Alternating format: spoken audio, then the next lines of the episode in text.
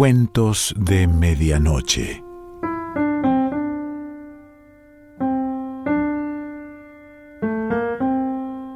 El cuento de hoy se titula El silencio de Dios y pertenece a Juan José Arreola.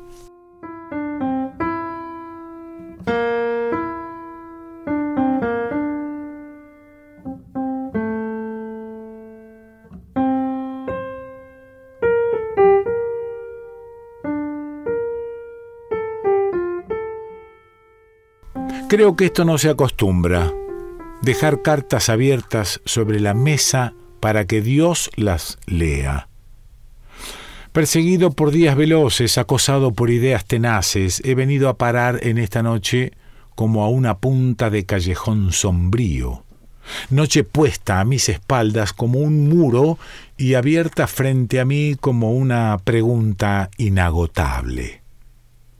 Las circunstancias me piden un acto desesperado y pongo esta carta delante de los ojos que lo ven todo. He retrocedido desde la infancia, aplazando siempre esta hora en que caigo por fin. No trato de aparecer ante nadie como el más atribulado de los hombres, nada de eso. Cerca o lejos debe haber otros que también han sido acorralados en noches como esta, pero yo pregunto, ¿cómo han hecho para seguir viviendo? ¿Han salido siquiera con vida de la travesía? Necesito hablar y confiarme. No tengo destinatario para mi mensaje de náufrago.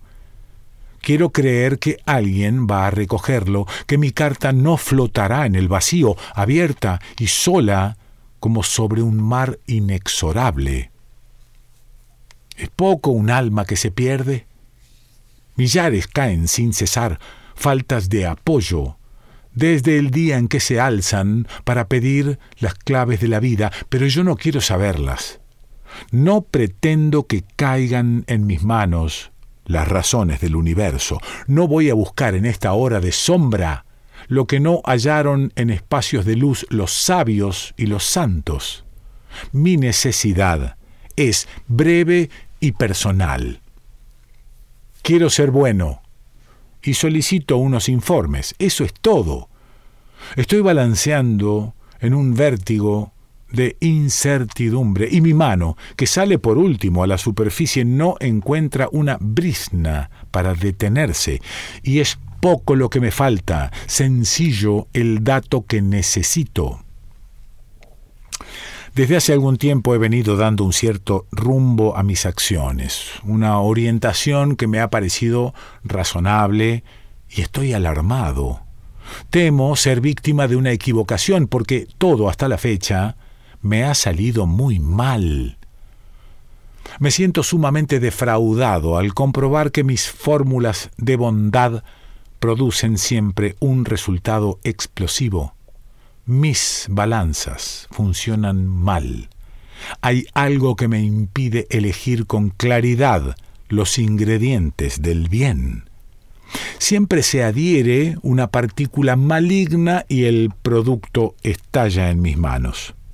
Es que estoy incapacitado para la elaboración del bien. Me dolería reconocerlo, pero soy capaz de aprender. No sé si a todos les sucede lo mismo. Yo paso la vida cortejado por un afable demonio que delicadamente me sugiere maldades. No sé si tiene una autorización divina, lo cierto es que no me deja en paz ni un momento. Sabe dar a la tentación atractivos insuperables. Es agudo, oportuno, como un prestidigitador saca cosas horribles de los objetos más inocentes y está siempre provisto de extensas series de malos pensamientos que proyecta en la imaginación como rollos de película. Lo digo con toda sinceridad. Nunca voy al mal con pasos deliberados. Él facilita los trayectos, pone todos los caminos en declive, es el saboteador de mi vida. Por si a alguien le interesa, consigno aquí el primer dato de mi biografía moral. Un día en la escuela, en los primeros años, la vida me puso en contacto con unos niños que sabían cosas secretas, atrayentes, que participaban con misterio. Naturalmente no me cuento entre los niños felices. Un alma infantil que guarda pesados secretos es algo que vuela mal, es un ángel lastrado que no puede tomar altura. Mis días de niño, que decoraron suaves paisajes, ostentan a menudo manchas deplorables. El maligno, con apariciones puntuales de fantasma, daba a mis sueños un giro de pesadilla y puso en los recuerdos pueriles un sabor punzante y criminoso.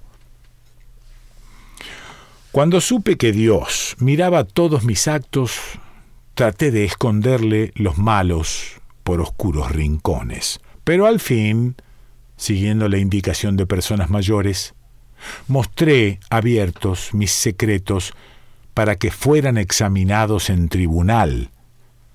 Supe que entre Dios y yo había intermediarios, y durante mucho tiempo tramité por su conducto mis asuntos hasta que un mal día pasada la niñez, pretendí atenderlos personalmente.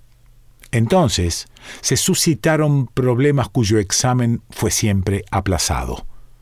Empecé a retroceder ante ellos, a huir de su amenaza, a vivir días y días cerrando los ojos, dejando al bien y al mal que hicieran conjuntamente su trabajo, hasta que una vez, volviendo a mirar, tomé el partido de uno de los dos trabados contendientes. Con ánimo caballeresco me puse al lado del más débil.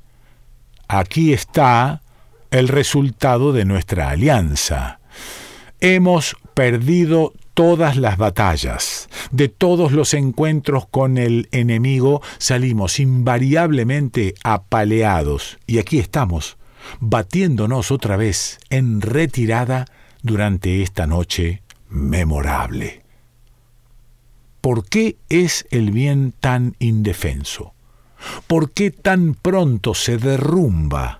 Apenas se elaboran cuidadosamente unas horas de fortaleza cuando el golpe de un minuto viene a echar abajo toda la estructura cada noche me encuentro aplastado por los escombros de un día destruido, de un día que fue bello y amorosamente edificado.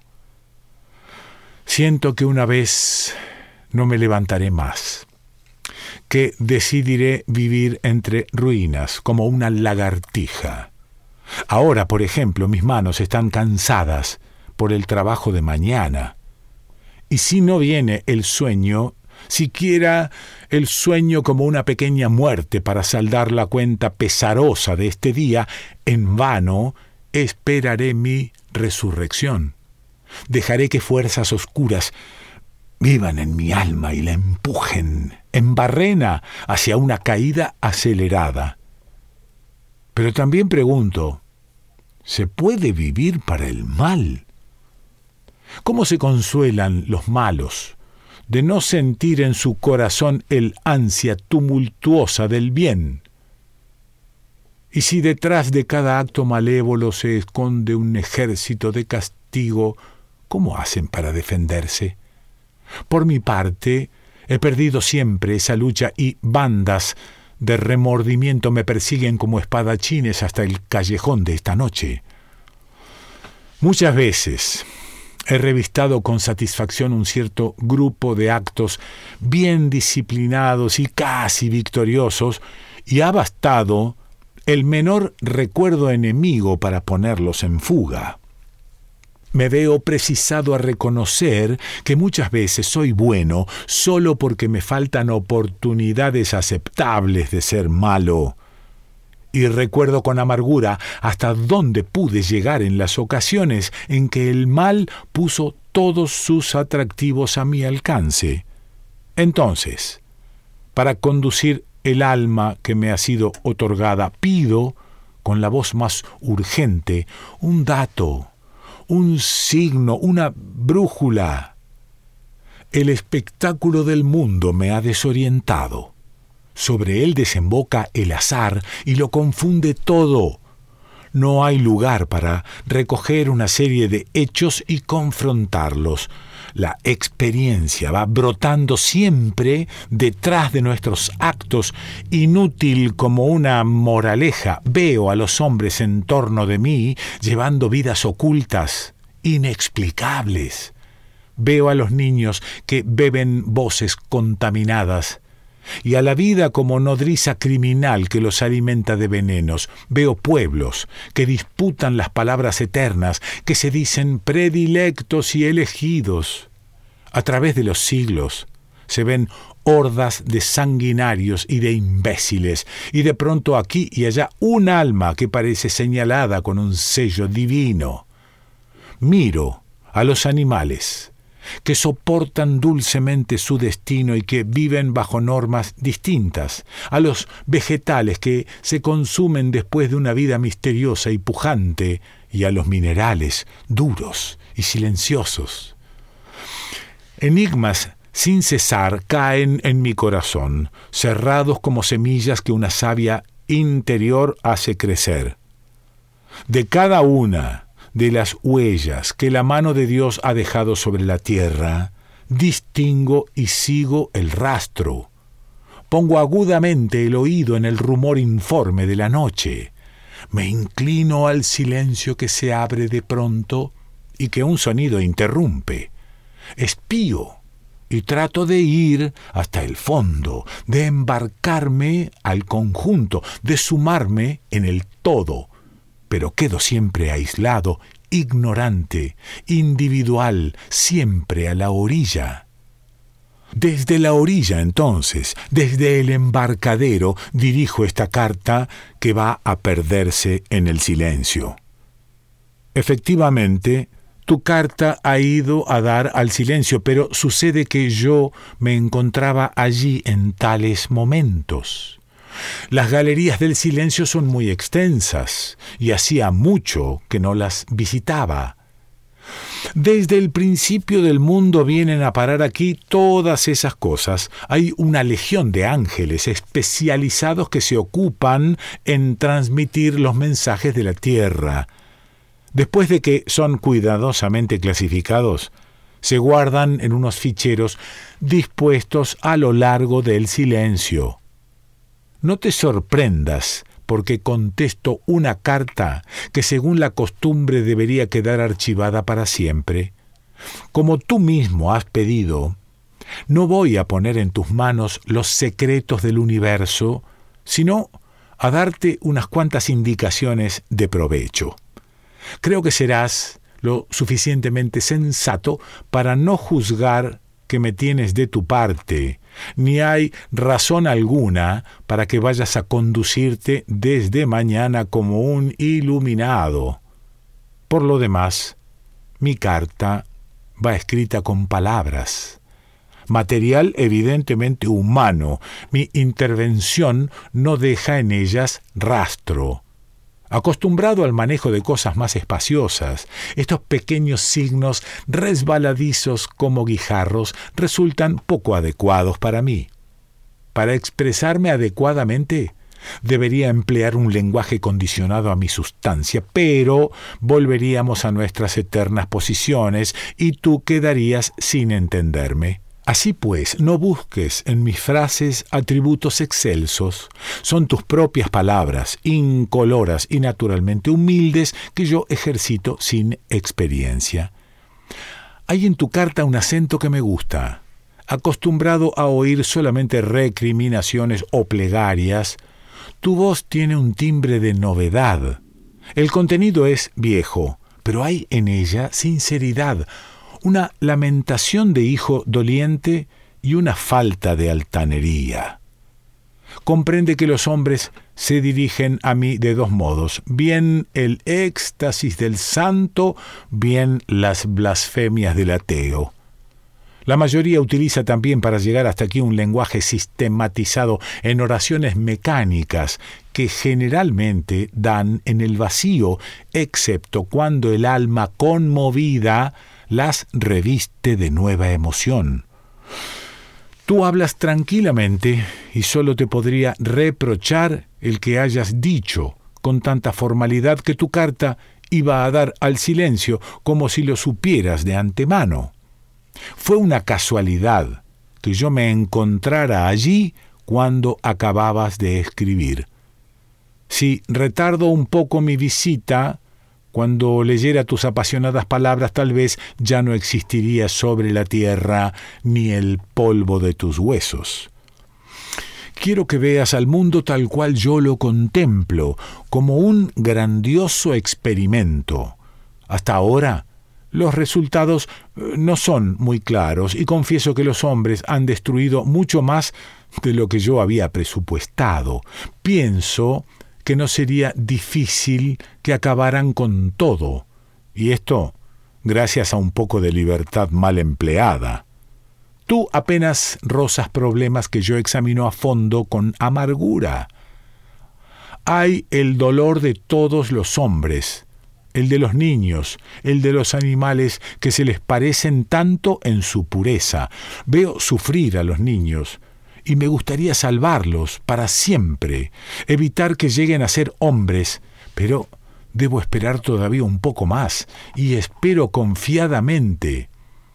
Si tú tampoco puedes soportar la brisna de libertad que llevas contigo, cambia la posición de tu alma y sé solamente pasivo, humilde.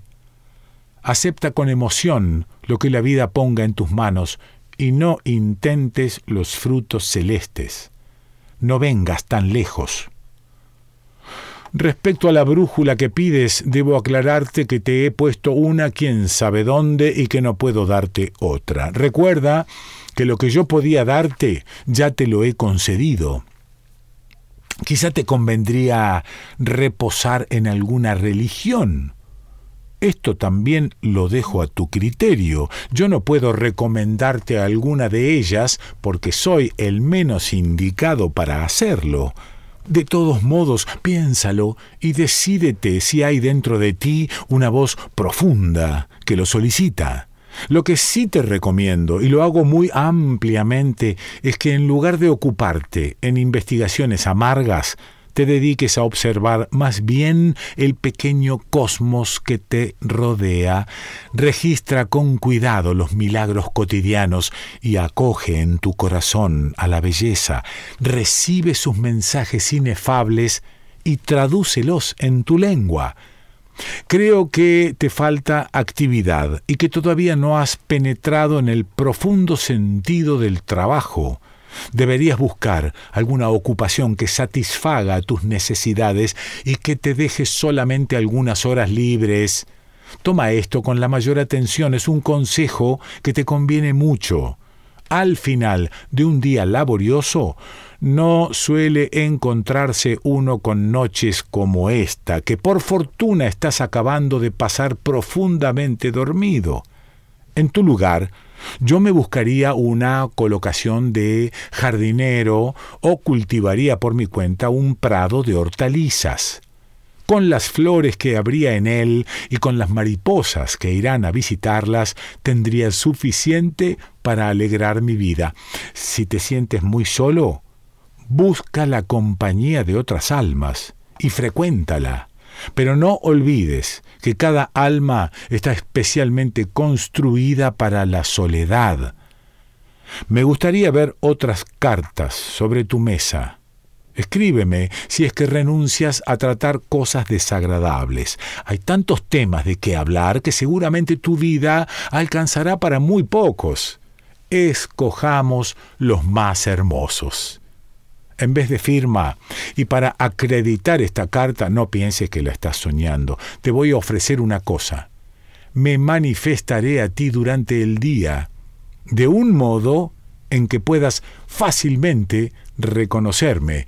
Por ejemplo, eh, pero no, tú solo, solo tú habrás de descubrirlo. Juan José Arreola.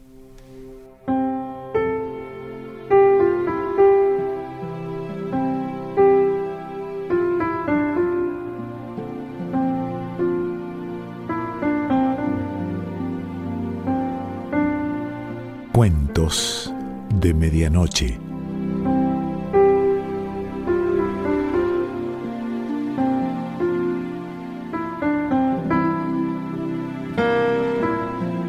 Selección Pancho Mondino. Idea y lectura Quique Pessoa.